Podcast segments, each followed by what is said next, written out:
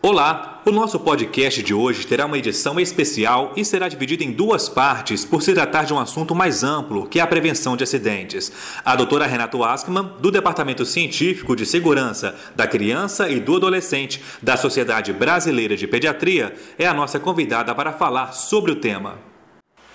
Bom, as chamadas injúrias ou não intencionais, ou antigamente eram chamados acidentes, causado, que, que fazem parte do grupo das causas externas e que, que acabam sendo para nós o, os eventos que acontecem ou no trânsito, ou os afogamentos, as queimaduras, as quedas, as asfixias, as intoxicações, representam um grande grave problema de saúde global, que resulta numa mortalidade muito alta e numa morbidade altíssima entre as crianças e os adolescentes a nível global.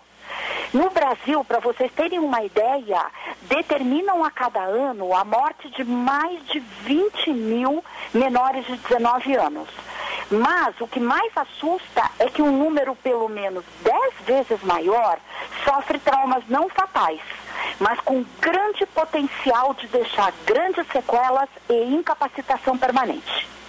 E dependendo da faixa de idade, esses, esses agravos, os antigos acidentes, eles causam mais mortes do que a soma de todas as outras principais causas, que como sabemos são as doenças infecciosas, as respiratórias e as neoplasias.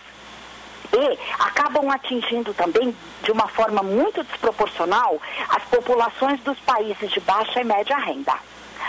Bom, a segurança física e emocional, ela está total e completamente inserida no conceito atual de saúde, que trata do quanto as pessoas se sentem fortes para viver com qualidade pelo maior tempo possível.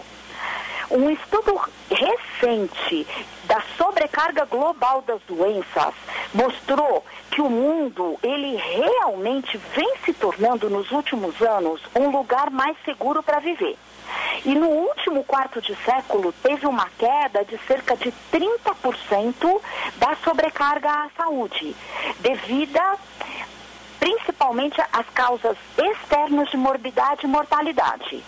Só que a gente tem que analisar essa queda e, e o que tem acontecendo, com, na verdade, com muito cuidado.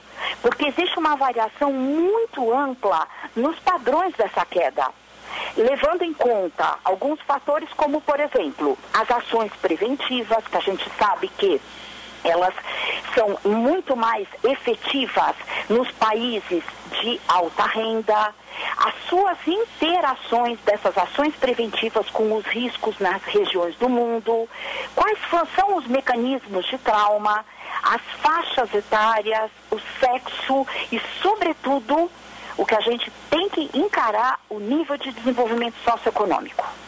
E uma outra grande preocupação, como eu falei, está nas deficiências e nas sequelas. Que essa, essa preocupação está mesmo super alinhada ao conceito atual da saúde tá? E, essa, e essas deficiências e sequelas, elas podem, na verdade, ter um grau de incapacitação que pode variar muito, desde um, um trauma que deixa uma sequela emocional até a quase morte. E também o seu impacto é global, no tempo e na qualidade de vida, independente do que causou no organismo humano. Certo? Bom, daí que a gente tem que ter um olhar mais abrangente. E é, a segurança física e emocional, elas são importantíssimas, ou seja, para as pessoas se sentirem fortes para viver com qualidade por mais tempo que puder.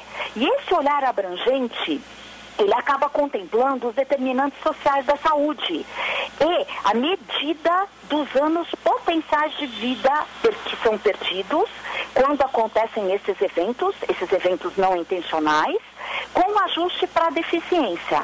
E daí que exige, eles exigem uma importante mudança de atitude dos profissionais da área da saúde. Essa foi a primeira parte do podcast sobre prevenção de acidentes, com a participação da doutora Renato Askman, do Departamento Científico de Segurança da Criança e do Adolescente da Sociedade Brasileira de Pediatria. Na próxima semana, daremos continuidade a esse tema.